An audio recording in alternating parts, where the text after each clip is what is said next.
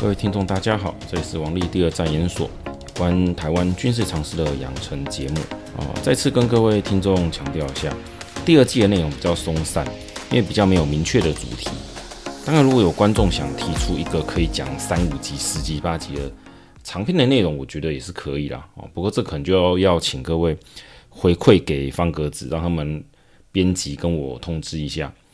因为这个 podcast 不能完全交给他们处理哈，我是没有去看一些像回馈留言之类的，就要请各位读者帮帮忙。这一集我们来探讨一个问题哦，这也是有人在问的，就是今天台湾内部哈对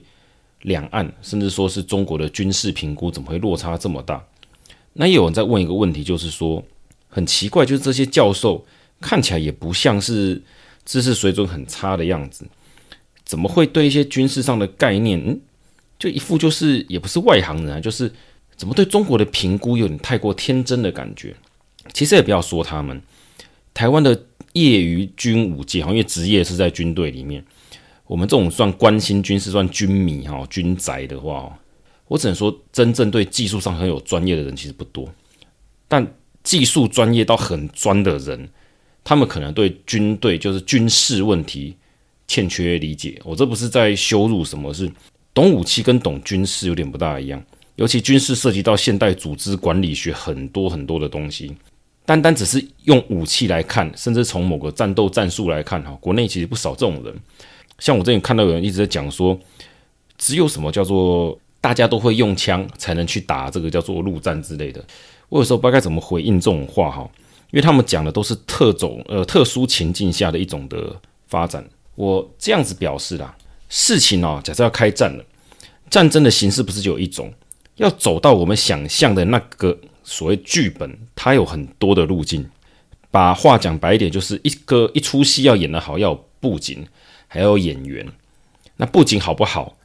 这个演员的叫做演技好不好，就是我们讲的我们的战争的前面的叫国际局势，或是说是天后地理。那演员当然就指双方的军队嘛，哈，他的表现之类的。它不是只有单一武器的项目，尤其进入到近代、现代后就更加是如此。所以我这集要讨论的就是说，为什么台湾今天会有一批，你说统派也好啦，但其实这个也不能说是统派，就是他们到底为什么对军事的这个叫做素质的评估落差这么大？我觉得这个问题哈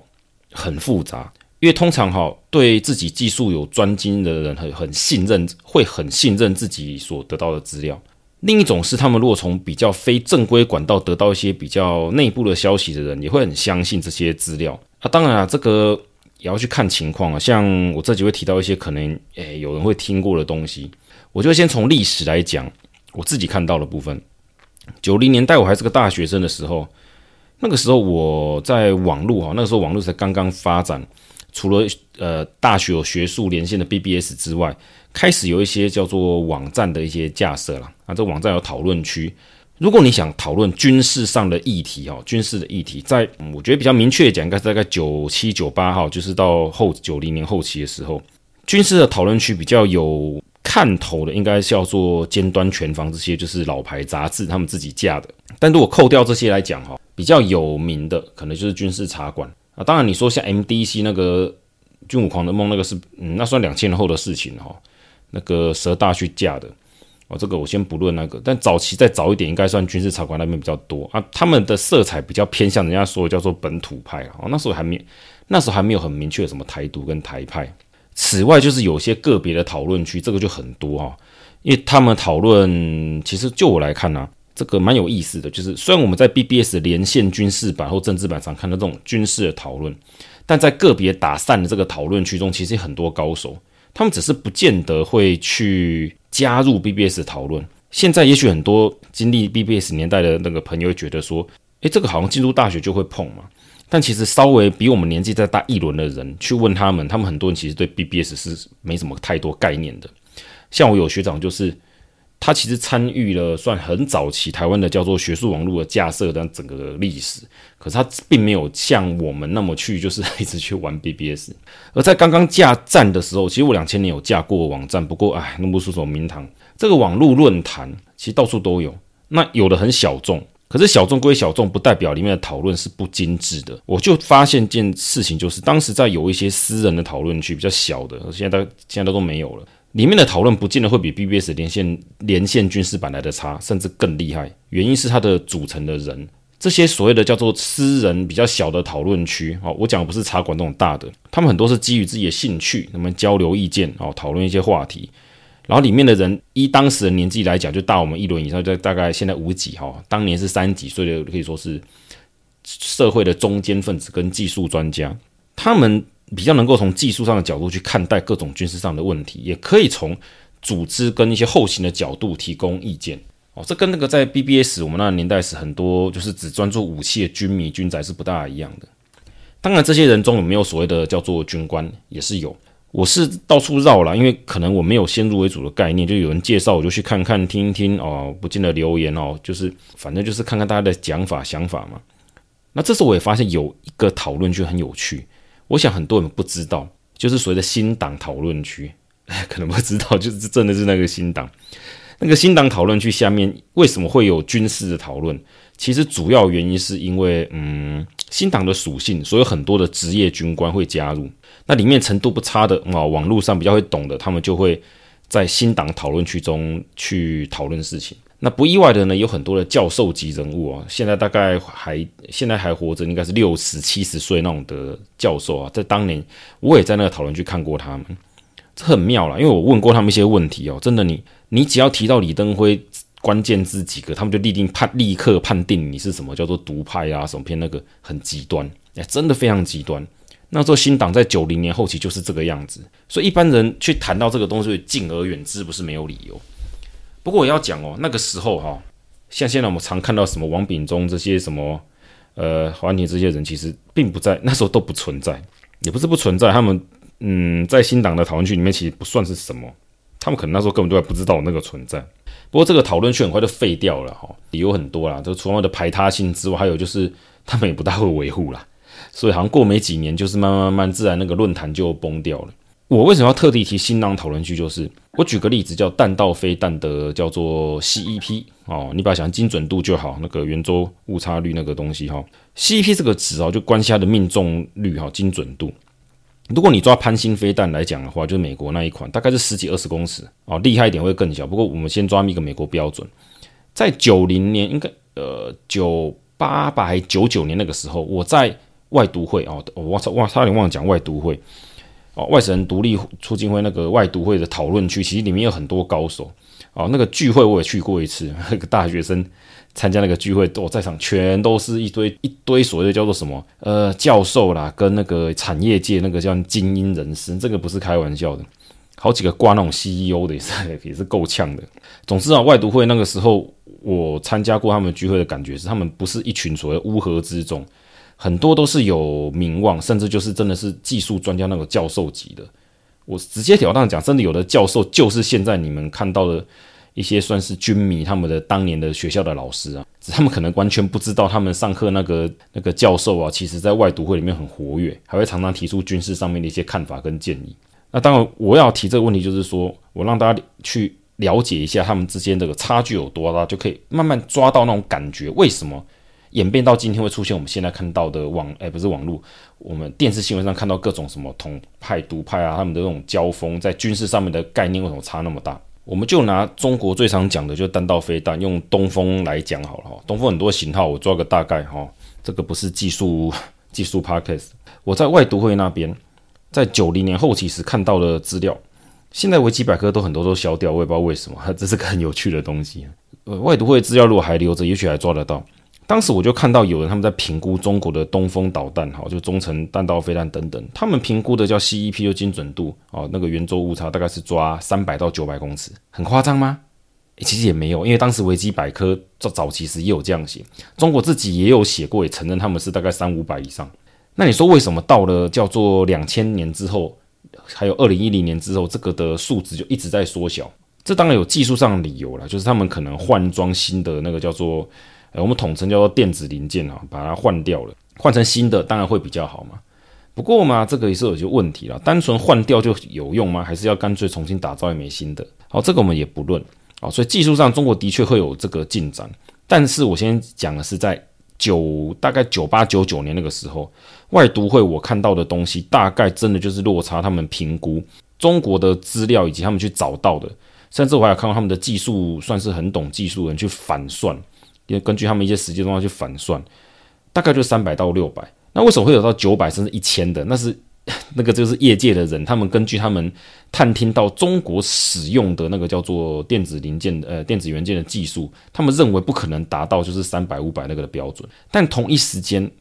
我在新党的那个讨论区看到那边的叫做军官，我不我不晓得是现那时候是现役还是退役的，他们在讨论中国的弹道飞弹精准度。请注意哦，在同一个时间，在九八九九年那个时候，外读会那个地方。抓一个平均值是三百到六百，这其实那个时候的数据网络上其实是有的哈，我不知道为什么有人一直觉得这个东西从来不存在。新党那边给的资料是多少？一百以内。我那时候就看过他们把他们东风导弹的那个评估哦，甚至真的是国军哦，那军官职业军官认为不下美国的弹道飞弹，我不知道为什么他们这样判断，理由呢跟我在讲军事教育一开始可能有点关联。因为我有看到他们有提出一些内部资料，就我后来了解他们的内部资料，应该就是去取得解放军的一些叫简体的一些文章嘛。各位可能不知道啊，在二十几年前，你想取得这简体的一些资料，其实还不容易。那当然，他们取得资料，他们有没有判断能力，这个我不敢保证。因为台湾的这个职业军官，现在大概就是那个年代，如果就已经四五十岁的人，他们可 他们的程度如何，我们大家应该很明白啦。他如果又不是中正理工出来的，大概应该是没有那个能力去分辨这个中国在宣称或他们的所谓内部资料讲的是真是假。诶，有没有发现，在九八九九年哈，两千年前也没有二十几年的时间，在独派跟统派两个极端团体中，对中国的弹道飞弹的 CEP 的评判可以差快十倍，这很妙。各位可以去想想看，到底是为什么？我们先不要讲对或错，意识形态是不是造成什么干扰？因为他们互相指责，就是意识形态的问题。但就我这个算是物理人的角度来讲，我会觉得新党那边的讨论很多没有基于叫做技术上的真的技术上的意义，他们就是真的拿所谓叫做他们看到的资料，很会比对资料，但是这个资料正确性与否其实蛮值得怀疑的。反倒是外读会那边，我看到我印象中有了，我真我现在真的不确定。我印象中有人是拿出就是中国使用大概哪一种等级的电子零件去匹配一下，说，诶，同等级的话，在呃美国他们使用的东西，所以比较之下，他们觉得精准度应该落在哪个范围，不大可能会是他们宣称那么大。那所以在这情况下，为什么会有三百到九百这么大的范围？这个也是可以理解的。而这个数字在二零一零年前哦，慢慢下降，越降越快。到新浪讨论区，我知道大概崩掉之后，因为我也没有看，我不知道他到底会怎么不见的。我看到了很多讨论区在探讨这个解放军的飞弹的 CEP 值就降到大概一百了，一百到三百。那比较新的呢，就是呃，我们说解放军新的这种弹道飞弹哦，就会降到一百以下到五十。你说真的假的？这个我就先不评论，因为其实就我的理解，还有我所对业界，尤其是取得这些零件的叫做，就是谁到底是谁提供这些电子零件给他们的哦？我个人的消息来源是不大能够认同他们的这个数据是真的，就算有那个数量也极稀少，因为中国其实我可以明白的跟各位讲，他们到今天还是不具备真正国产、真正那个叫 CEP 非常小小到有叫做跟美俄相同水准能力的那个电子零件是造不出来。好，理由我后面跟各位解释。当然你公开资料都是可以嘛，但是实际上我们去试射演习，多射个几发，确定真的是这个样子。嗯，这些年这种中国资料越来越难去找，这是很妙的事情。宣称的跟实际做的为什么那么大的落差？至少在现在哈，我们公开抓到的资料可以认为他们有大概 CEP 到十五二十公尺左右，这算是蛮准的了。但就算是这个样子，你把啊，这要带模拟考公司啊，不要管它。就是如果我们把它换算成假设要炸毁清泉岗机场的整条跑道。如果不使用所谓的子母弹，就是所谓的呃，反正很容易破坏跑道那种子母弹，单纯用弹道飞弹轰掉跑道到不能用，其实也要个十发八发，哎，这这是个保险的数字。如果要连机堡还有旁边的设施全部炸掉，一个机场机场大概没有个三五十发也是不行，做到相当的保证。所以呢，这个为什么说很多军事谣言是从这边来的？我就在这边。不过今天我的重点要放在为什么会演变到今天这样。今天我们在看台面上有些教授，你换算年纪就知道了。我很多事也是事后才想通，然后发现当时有在跟新党的这些叫做好了职业军人、之军官或者什么专家有在过交流讨论的，好像有些名字正好就出现在现在电视上的常客。我只是偏统派的那些政治教授，而不是军事的哦。我讲的不是那个王信或者张信那一些的啊，常上节目的哈，当然也不是那个律理事舰长他们。我指的是偏政治那边的教授。这些教授其实就我对他们理解哦，我在讲是我不认识他们哦，但从我侧面了解的哈。他们其实人格还算蛮不错的，这种教授蛮多的。这个我所谓人格，就指他们平常待人处事啊，讲不讲信用，会不会照顾学生，其实做得还蛮好的，也不算是坏人。可是为什么讲到中国的这些东西时，他们这么相信这些事情呢？你把它串起来，就会发现，他们有时候偶尔讲的中国解放军那个资料，你可以发现这个很像是从新党那批人流出来的概念，也就是能够取得中国一些比较算是也不是机密啦，我觉得那个也也是问题啊。他们可能是有取得很多解放军简体的资料，然后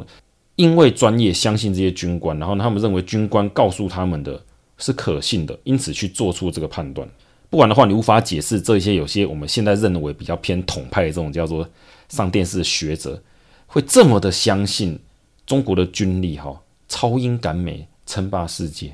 我没有在开玩笑，因为他们有的人哈，就我的了解是，他们真的认为，如果今天台海开战。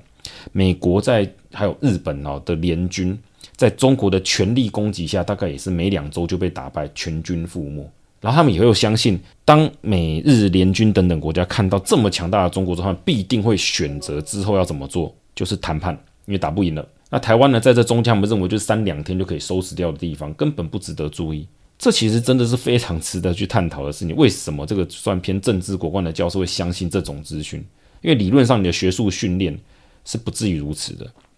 但这也是个问题。探讨两岸之间要打仗与否这个关系，你必定会有很硬的军事的成分要去技术技术成分要去探讨。但是这些老师，就我理解的，还有我探听到的是，他们似乎不具备理解这些东西的能力，或者说他们认为专业就要交给专家处理，也就是这种很专、这种反很专业认真的学术态度，导致他们走歪道这么多。那一旦歪得够离谱之后，想再歪回去，大概也很难。那我说的是这些。我曾经看过的这种叫做新党资讯的人哦，我相信当年会像我看的人大概不多啦，因为我当年的立场还算是深蓝的，所以我才会去看。然后只不过我讲了几句李登辉好像也没有很，好像也还好了，就被骂得狗血淋头哦，我才知道原来我这么扯哦，这这就是别话了。我想讲的是说，就我所看到的情况，就是这种算是极统，在台湾边也不能讲是新党，他说偏极统派哈，极端的统派那个极统派的人，他们似乎是对军事上的专业跟那个判断很多就从二十几年就歪掉了，也因为他们能很早就取得解放军那边的一些的资料，尤其是简体的资讯，让他们觉得自己有相当的专业性可言。可是为什么这些资料，解放军的资料，就我来讲，我其实不大相信这些事情。因为我自己在业界工作过，大概了解就是有些电子零件啊，像我们说电路板到上面的 IC 啊，整个那个线路怎么，我多少大概有点概念。我真的不认为中国的叫做工业能力有办法支撑整个叫军工产业。我是没有去中国的叫做军工厂啊去参观过了，好的，但是我有认识去看过的人，他们有跟我提过，就是在。马英九年代两岸和缓的那个时期哦，中国的确是有派人想来台湾挖角一些人去帮他们改善军用工厂，这不是很奇怪吗？如果自己做的那么好，干嘛来台湾挖角？就我听到的结果是，这些号称要打造中国所谓叫做尖端的电子零件、光电元件这种的叫做工厂，我说的是工厂哦，不是那个研究单位哦，那个实验量产跟不一样。我听到的意思是，这些工厂的管理极差。不要说是跟欧美日比啦，连跟台湾比都可能落后，可能不是十年二十年的光景。换句话说，在这种叫什么，这其实跟我们中科院比，某方面效点不大像。这很像说是哦，他们的叫做研发单位到这个军事上面的这呃军事军用的这种的生产上哦，就因为他们保护得太好之后，反而产生了我们叫做被保护起来产业的弊病。也就是说，里面的文化造假跟虚应了事的这种程度很多。其实我还听过更多奇怪的东西啊，包括就是像俄国怎么提供中国一些叫做军用品啊、电子零件这种相关的东西，先进的哎，先进的光电零件的一些资料，就可以看得出来，中国解放军哈军方其实也不怎么信任自己国内的国产能力。换言之，他们对自己国产的那些武器的性能在哪边，心里也是有数的。你毕竟真的要打仗，自己上场嘛，会死是死自己啊，当然要在意啊。所以回过头来，我们来谈谈这个，就是说为什么说我不大相信？那反过我比较相信，就是去综合判断的下的一些结果。那我会觉得说，就是中国东西对一些进步了。随着时代，二零一零年后哈，他们现在弹道飞弹的 CP 值也很小了，这是真的。但这到底小到什么程度？飞弹这个东西不是说换零像玩游戏一样，我说前面那个头换掉，换一个上去就可以了。这有时候是整个系统的问题，你换它不见得能用。如果你要理解的话，就想成说哦，现在你想玩一款游戏，它是十几年前的，你电脑能跑吗？不要觉得说好像可以哦。如果你要玩的，如果你现在讲是用我们现在的 Windows XP 去玩叫做什么斗士的游戏，可能很多都不知道该怎么跑，它会有相容性的问题。类似这个概念，也就是说，与其去换装飞弹，不如重新生产飞弹。如果从这个基础上，我们就会发现，因为中国的飞弹数量其实都没有真正揭露过，但是我们从这方面可以推测，也可以看得出一些状况，就是中国其实也没有全面的去换装他们的各种飞这种弹道导弹的弹头。那么如果没有换装的情况，代表旧款的有没有叫做新款那么厉害？其实是不无疑问的。所以，我们这样打个折扣，有点发现，假设有三千发这种叫做啊，其实没有那么多啊，算三千，有三千枚对台湾的叫做中程导弹、中短程导弹，扣掉新造的那个五百、八百颗，旧的可能完全针对台湾的军事设施是没有什么叫做威胁性的。这讲可能就是我，这是我个人的推估啦。实际上，我觉得这个范围没有更进一步的资料哈，其实是不能够下定论的。就 Podcast 讲讲就好，因为我个人呢，已经不是那种就是看到数据越相信数据的人。这个以前业界造假过太多，讲这就觉得很好笑。我之前还帮过处理一些事情，那个差点变得业界规范啊，就先不提了。还好，看来美国应该有发现怪怪的地方，没有相信中国的那份叫做什么报告啦，不然就好笑了。就是因为自己造假过哈，知道我知我知道怎么样用全部都是真的资料凑出一份假的报告，我有办法把一份全都是假的资料凑成是一份真的报告。呃，技术方面不便透露，就是我是有做过这种事情的人，所以我现在后来在看到很多东西时，我都会实际去想想看，这个资料出来跟他工厂能匹配吗？我看过一些工厂的那个叫做一些那个东西哈，我实际去看它的生产流程之后，再看看它的叫做像我们有时候会做一些技术报告分析啊，像用显微镜嘛啊，还是用那个什么像 EDAS 啊、S 卡之类去看它的啊，反正元素成分分析啊，我都觉得 他们应该没有做出他们想讲的那个东西，只是在业界上，它既然能够使用，大家就不会说太多。我也真的要分析下去的话，他们可能真的没有达到那个技术水准。我讲的还是台湾的哦。我处理过中国很多的那种电子零件的东西，我发现真的是从头到尾鬼扯淡的东西是一大堆。呃，如果要讲的话，就是说他们宣称他们的精密度到达，比如说是一百个 micron，我看起来大概是一千个啦，十倍。不过不管了，这个就不提哦，因为各个业界可能不大一样。但反过来讲，就代表说我其实不怎么相信中国在军工产业上面有他们宣称那么的完美的管理，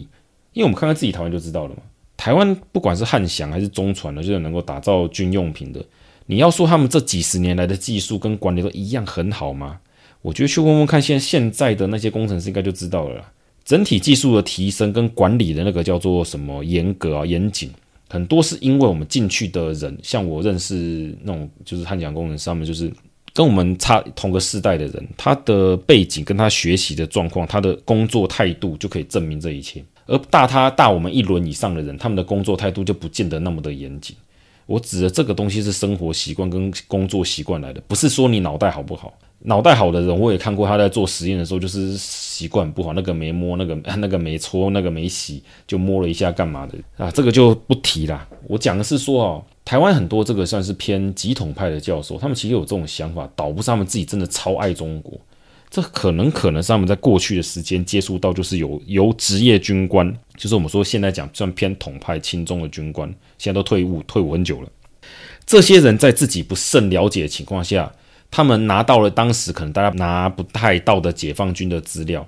再加上他们自己军方有评估，呃，嗯，加上什么料敌从宽啊，再加上又当时敌视李登辉心态，他们就常常会做出一些在军事上。就我在九零年、九九年那时候听，我都觉得太扯的一些评估哦，真的太扯的评估。我举个例子啊，像我同事他们手的赖，有时候我看里面有一些就是医生啊、好工程师干嘛的，他们在讲现在怎么这个就是什么呃，我们这个 COVID-19 嘛的时候，医生讲疫苗几乎他们无条件就相信他讲，因为他觉得他是专家。诶，所以反而是我有跟我认识的同事说，诶，这个疫苗我认识做疫苗的人啊，也是有蛋白质的专家，诶，这我真的认识这，我真的认识这种人，他们反而觉得我才不相信你嘞，我那个认识的老医师才是真正厉害，你们那个怎么可能会懂这么多啦？反正就是说，他觉得他认识的医师讲才是对的，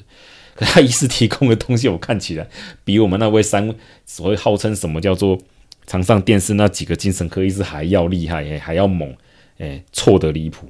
不过我就不好意思吐槽了。我的意思是说，很有可能是现在我们看到这台面上这些极统派的政治哦国关，我讲我讲的是政治跟国关，不是那些退伍退役军官哦。这些教授们在讲这些事情时的评估，他们的评估，其实你反推的政治上的意图跟国际关系的话，他们其实是站在认为解放军必胜，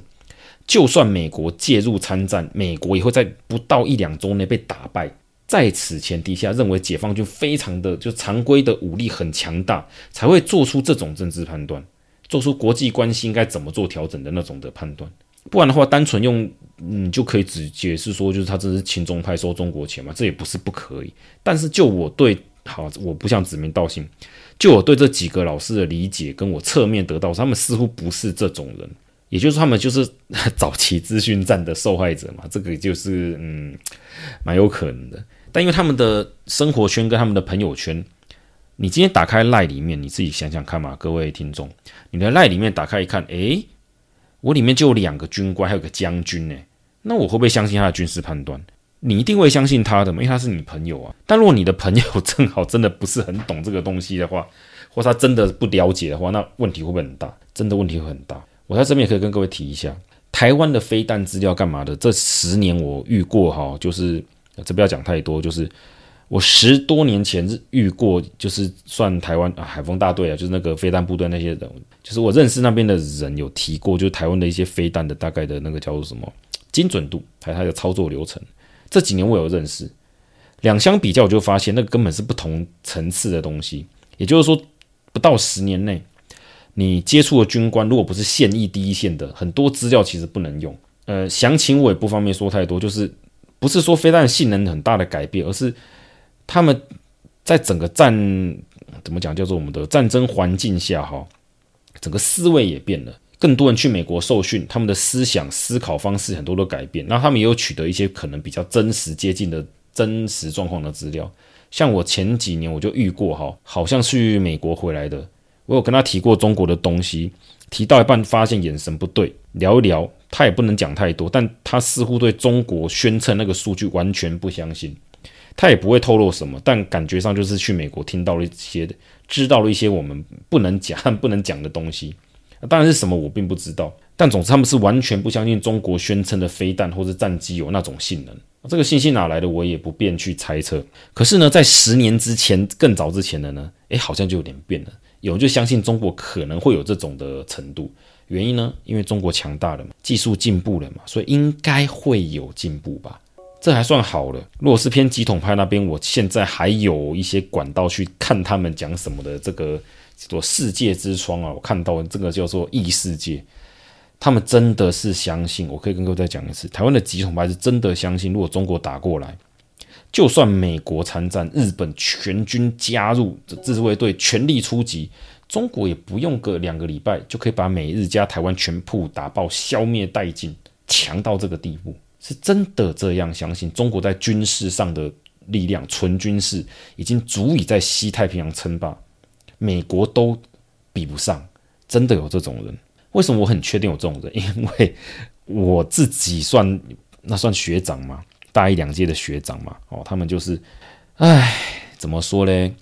这算最后结尾，跟各位提一下，就是我真的在十几快二十年前听他们亲耳听他们讲，他们认为哦，他们去听了一些，因为他们算偏统派，那边新党，他们去听了专家讲，他们认为中国崛起了，他们只是因为和平不想要侵略世界各国，不然早就有能力哦，三天解决日本，七天打爆美国，征服世界都不是问题。哼，